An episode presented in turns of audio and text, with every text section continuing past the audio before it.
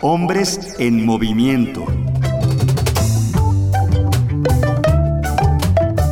Cómplices del 21. Intolerancia y odio a la diversidad. Manifestación constante del neoconservadurismo. La familia peligra. Defiéndela. No a la ideología de género. Miles de personas caminan con mantas y pancartas con sentencias que reflejan su miedo por los cambios individuales, familiares y sociales presentes en el siglo XXI.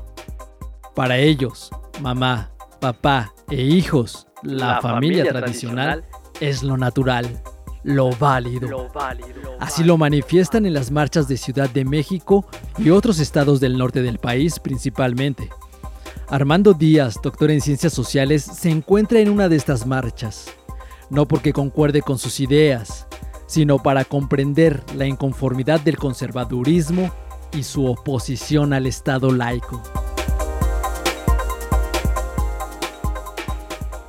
Y entonces es importante reflexionar el tema del Estado laico porque la discusión en este momento en educación y género es este asunto de la ideología de género que está cuestionándose en el tema de educación de la sexualidad, educación sobre género. Les, quiero compartir que, eh, por ejemplo, uno de cada cuatro, según la, encuesta sobre el fenómeno religioso en México que hizo la RIFREM, una red en la que participó en 2016, uno de cada cuatro personas está en contra de la educación sexual, pero una de cada tres aparece en contra de la educación sobre género. Entonces ahí hubo un movimiento, antes el, problema era la educación sexual y luego se vuelve la educación sobre género. Y es importante repensar qué está sucediendo. Cuando hablamos de neoconservadurismo es porque el conservadurismo está en este nivel en donde ahora lo que se utilizan son los argumentos de la democracia y las instancias de la democracia y los conceptos de la ciencia para eso.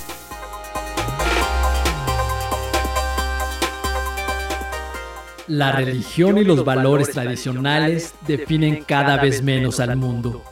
Sobre ello reflexiona Armando Díaz y sabe que por eso hoy caminan y gritan miles de personas vestidas de blanco bajo el sol del mediodía. Ese es el conflicto por el cual se han unido a grupos como la Unión Nacional de Padres de Familia y el Frente Nacional por la Familia. También es la razón por la que políticos latinoamericanos han llegado al poder con un discurso conservador. El más claro, digamos, viene siendo Brasil, que hace 10 años era un referente para los programas de VIH y, de diversidad sexual, y, en y, llega un momento en que empiezan a crecer las iglesias evangélicas, y entonces para hacer eh, acceder a un puesto de elección popular, ya en los últimos años lo que tiene que hacer alguien para ser candidato es afiliarse a una iglesia porque la iglesia es la que le define los votos y entonces tenemos a Bolsonaro en el poder. Y también tenemos, ese es un ejemplo de los claros, pero también tenemos otros ejemplos como el acuerdo de paz en Colombia que justamente se frena porque están en contra de la cuestión de ideología de género aquí tuvimos la experiencia con la iniciativa presidencial en materia de, de, matrimonio igualitario, que logran detener la iniciativa, aunque no el matrimonio igualitario, porque eso está creciendo en los estados, pero sí es un termómetro de que han podido detener cosas.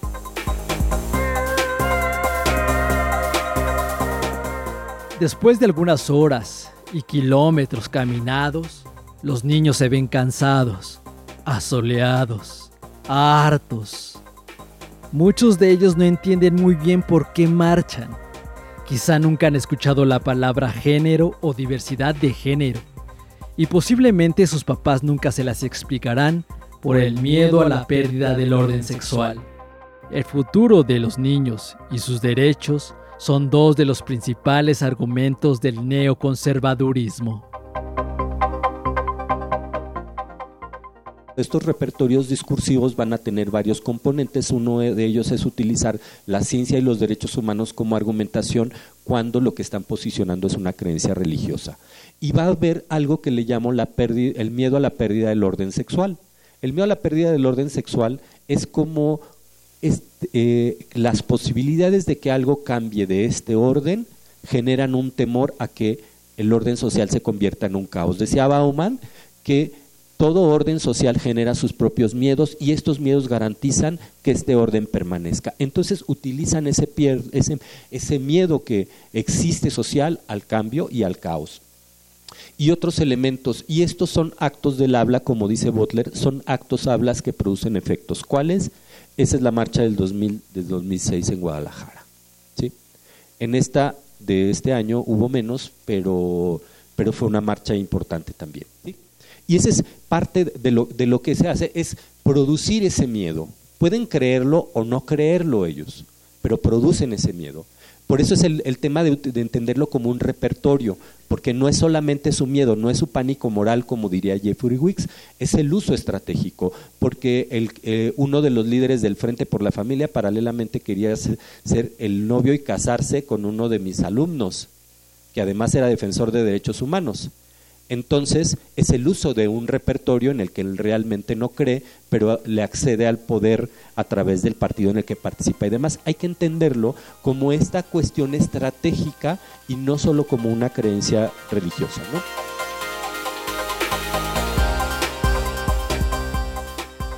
La naturaleza creó hombre y mujer, que no te engañen, no existe tercer género. En la manta la palabra hombre está pintada en azul y la palabra mujer en rosa. Esa consigna llama la atención del doctor Armando Díaz. Él la mira varios minutos mientras reflexiona sobre la manera en que el neoconservadurismo utiliza un discurso biologicista que produce enemigos y fomenta campañas como el Día Internacional de la Heterofobia el feminismo y el activismo LGBT lo presentan como la nueva izquierda.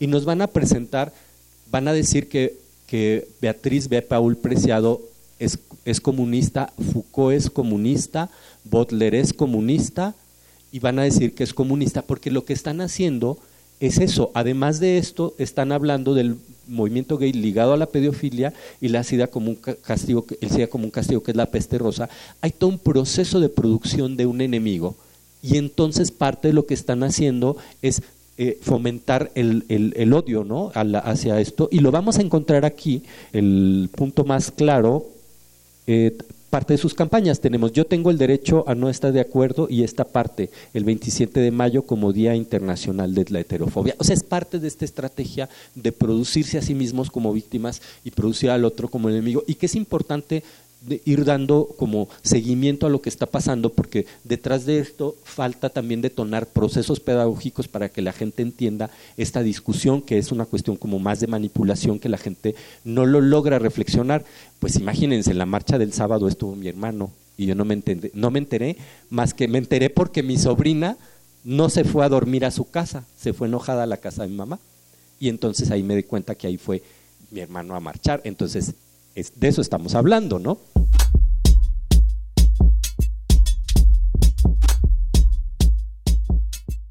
A mis hijos los educo yo, respeta a mi familia. La consigna sorprende y asusta a Armando Díaz. Los gritos salen de mujeres manifestantes caminando muy cerca de él. Esa frase ya la había escuchado en otro momento y otro lugar. Sí, fue cuando la Secretaría de Educación Pública en México incluyó temas de educación sexual en los libros de texto gratuitos.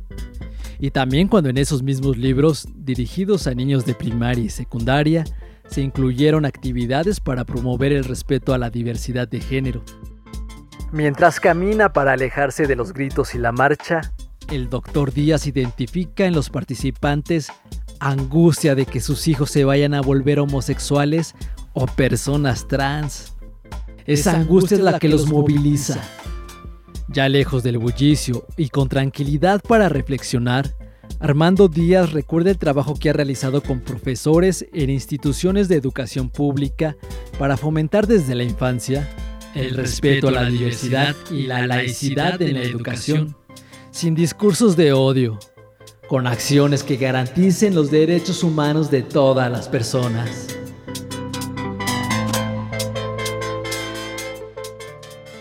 cómplices.org.mx. Aquí puedes consultar la conferencia género, laicidad y educación.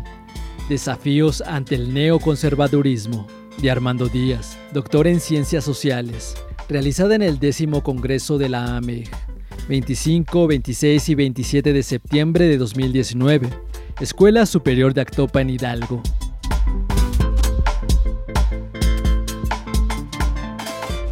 ¿Tienes comentarios? Mándanos un mensaje de voz por WhatsApp 55 12 33 29 15. También búscanos en Twitter como arroba cómplices del 21, en Facebook y YouTube cómplices del 21.